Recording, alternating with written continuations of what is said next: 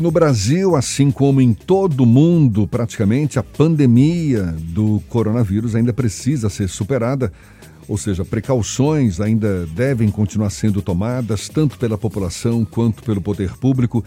Em muitos casos, tenta-se amenizar o sofrimento de quem sente os impactos negativos da pandemia. Em Itapetinga, município do centro-sul do estado, a Prefeitura distribuiu na semana passada mais de mil cestas básicas para pessoas em condição de vulnerabilidade social. Por lá, pelo menos 9 mil pessoas já foram vacinadas contra a Covid-19 e mais de 1.600 já receberam a segunda dose. O prefeito de Itapetinga, Rodrigo Age, do MDB, está conosco, é nosso convidado aqui no Issa Bahia. É com ele que a gente conversa agora. Seja bem-vindo. Bom dia, prefeito.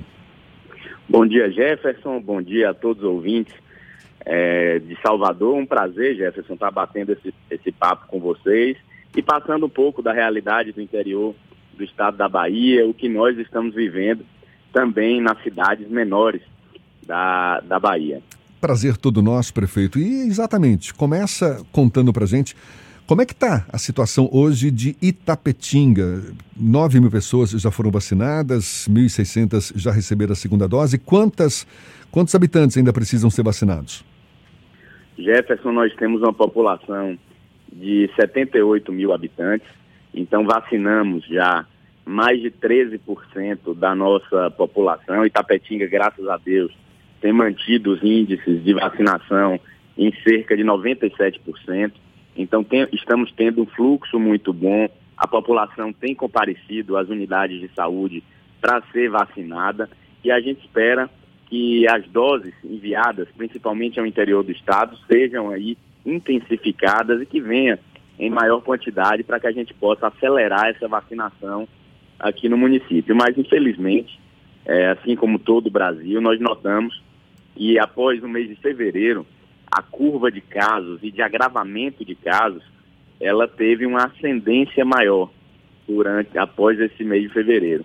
Então nós nós criamos o gripário, temos atendido nas unidades, na unidade de pronto atendimento, temos atendido no hospital que serve a toda a região do Médio Sudoeste e temos feito um trabalho, graças a Deus, que tem surtido efeito. Nós notamos na última semana uma diminuição nos casos, uma diminuição na busca pelo serviço de saúde do município. Prefeito, o senhor já teve a experiência da pandemia no ano passado, uma vez que foi reeleito agora nessas últimas eleições.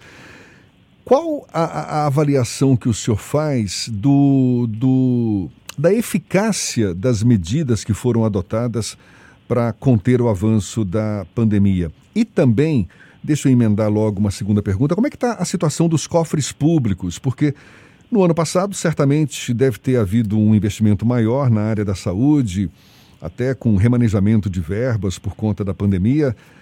Agora, para 2021, é uma situação confortável ou não? Olha, Jefferson, ano passado nós enfrentamos de uma forma muito mais, entre aspas, se eu posso dizer assim, tranquila a pandemia. Itapetinga foi um dos primeiros municípios a reabrir o seu comércio, a trazer a obrigatoriedade do uso de máscara, implantamos lavatórios em todo o centro comercial e conseguimos aliar economia, desenvolvimento econômico do município à saúde pública.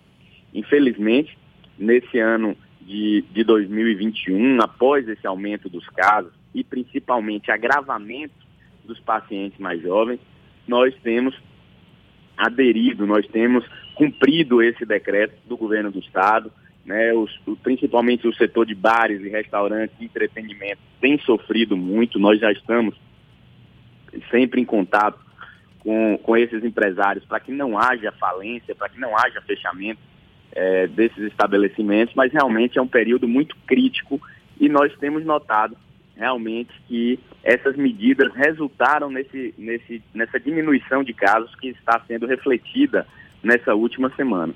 Então é o momento de intensificarmos essas ações, de cumprirmos principalmente o toque de recolher, que na minha opinião é a medida mais eficaz, porque você impede justamente é, que as pessoas façam farras, que se aglomerem, principalmente no período noturno, e permite que aqueles trabalhadores, que aquelas outras pessoas possam ter o seu sustento mantido né, durante, durante o horário normal de expediente.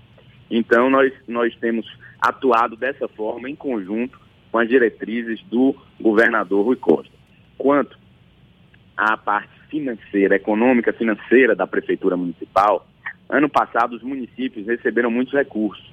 Eu, por exemplo, montei uma unidade de retaguarda, que foi um hospital com 22 leitos, com mais de 10 respiradores, que pôde atender e dar suporte a essa população.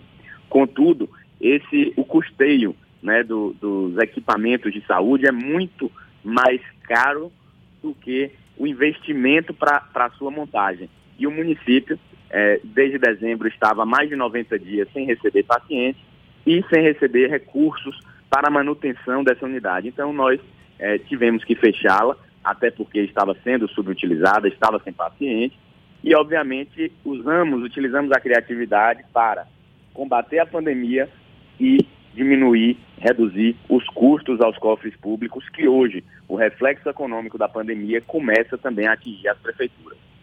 A gente está conversando com o prefeito de Tapetinga, Rodrigo Age, do MDB, aqui no Issa Bahia. Tem havido algum canal de diálogo da Prefeitura de Tapetinga com municípios vizinhos, uma vez que certamente deve haver circulação de muitos é, é, moradores de cidades vizinhas, também por Itapetinga, no sentido de ter um discurso mais unificado nesse combate à pandemia, prefeito? Com certeza, Jefferson. Eu sempre fui um dos críticos no ano passado que levantei muito essa bandeira e que não adianta termos decisões dissonantes entre municípios vizinhos, municípios principalmente aqui com um raio de, de menos de 100 quilômetros de, de, de distância. Então, nós temos dialogado, nós temos tomado decisões padronizadas, decisões semelhantes, para evitar que um município tenha características ou que tenha condutas muito diferentes de outro município, em especial Itapetinga, por ser uma cidade polo da microrregião e que acaba atraindo tanto para consumo de bens e serviços essa população da, da microrregião. E em relação ao governo do estado, prefeito, tem havido também essa, esse canal de comunicação, esse diálogo? O senhor pertence a um partido que, em tese, não compõe a base de apoio do, do governo do estado, mas nem por isso é, é, procura se manter esse, esse, diálogo? Como é que o senhor avalia? A comunicação certeza, de nós... Itapetinga com o governo do estado. Nós temos feito, Jefferson, reunião, reuniões semanais com o governador Rui Costa, através do consórcio de saúde. Né? Fazemos videoconferências em que a gente transmite os dados é, epidemiológicos do município e também fazemos o nosso apelo. Né? Se eu posso utilizar esse espaço aqui para fazer um apelo ao governo do Estado. Nós tivemos uma reunião ali, a possibilidade de ter habilitada e credenciada pelo governo do Estado mais 10 leitos de UTI para atender aos pacientes de Covid-19 da região. Então, nós já encaminhamos todos os expedientes para a CESAB e a gente espera que o governo do estado possa, assim como fez em outras regiões, possa trazer para Itapetinga também essa ampliação de 10 leitos de UTI. Com essa possível ampliação de leitos de UTI, vai haver também ampliação no número de profissionais de saúde para atender esses leitos?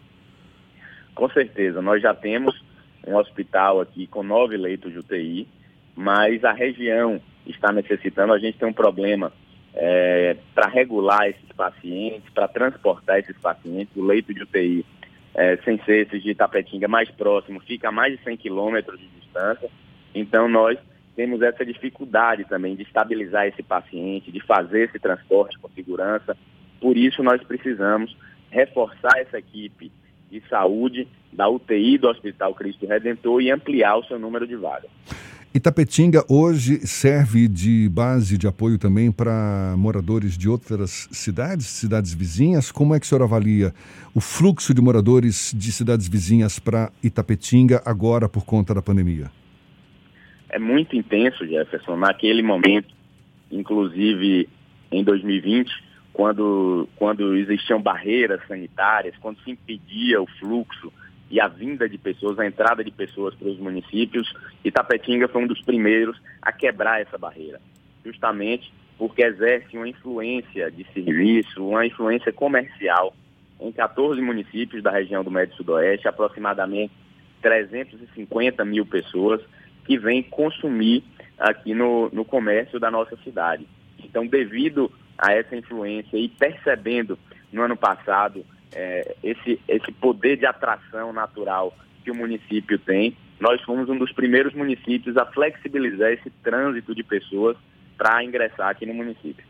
Aqui em Salvador, a gente percebe um movimento cada vez maior de empresários de diversos setores da economia, no sentido de pleitear flexibilização, por exemplo, no pagamento de impostos, sejam eles municipais, estaduais, federais. Tem havido esse movimento também em Itapetinga e a prefeitura é simpática a esse apelo dos comerciantes no sentido de flexibilizar o pagamento de, por exemplo, impostos? Com certeza. Inclusive, no, no ano passado, nós flexibilizamos o pagamento de água, da conta de água da população, flexibilizamos o pagamento de alguns impostos municipais e temos dialogado de forma incessante com todas as entidades de classe e representatividade na sociedade civil do município de, de Itapetinga. Através desse diálogo, a gente consegue construir soluções e buscar mecanismos para ajudar essas pessoas. Existe uma inadimplência preocupante em Itapetinga por parte, por exemplo, dos comerciantes que deixaram de recolher impostos municipais? Jefferson, a inadimplência em Itapetinga tem se mantido de certa forma, dentro daqueles parâmetros que nós já, já havíamos vivido nos últimos três anos de gestão anteriores à, à pandemia. Não é nada que inviabilize o serviço público. Itapetinga é um município, infelizmente, que não tem uma arrecadação própria muito grande. Nós vivemos basicamente do fundo de participação dos municípios que vem do governo federal. Então, esse impacto nas contas do município, desses impostos municipais, em especial IPTU, não é, é de certa forma, tão relevante para macular as finanças do município. Tem algum setor em particular que esteja merecendo uma atenção maior além do setor da saúde? Com certeza, nós temos notado é, a, a, população extremamente em estado de, de extrema vulnerabilidade social. Temos feito esse trabalho seja através da Secretaria de Educação, seja de Desenvolvimento Social, de dar assistência, de acolher essas famílias, que realmente nós temos uma rede de, municipal de alunos de mais de 11 mil crianças. Então, são 11 mil crianças expostas ao tráfico de drogas, expostas a riscos de violência doméstica, enfim, a todas as vulnerabilidades sociais que existem na, na nossa sociedade. Então, nós temos feito um trabalho muito consistente de parceria entre Secretaria Municipal de Educação, garantindo a segurança alimentar dessas crianças, e Secretaria de, de Desenvolvimento Social, levando assistentes sociais, psicólogos, orientadores sociais, para que a gente não tenha, durante praticamente dois anos é, afastadas da escola, crianças e famílias perdidas aí para o tráfico de drogas.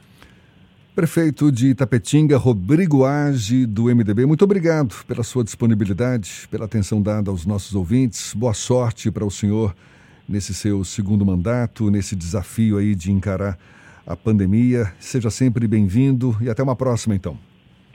Obrigado, Jefferson. Obrigado a todos os ouvintes. Uma satisfação falar com vocês e espero em Deus que a gente possa superar essa fase e voltar a sorrir, voltar a encontrar os amigos. Muito obrigado pelo espaço e estou sempre às ordens.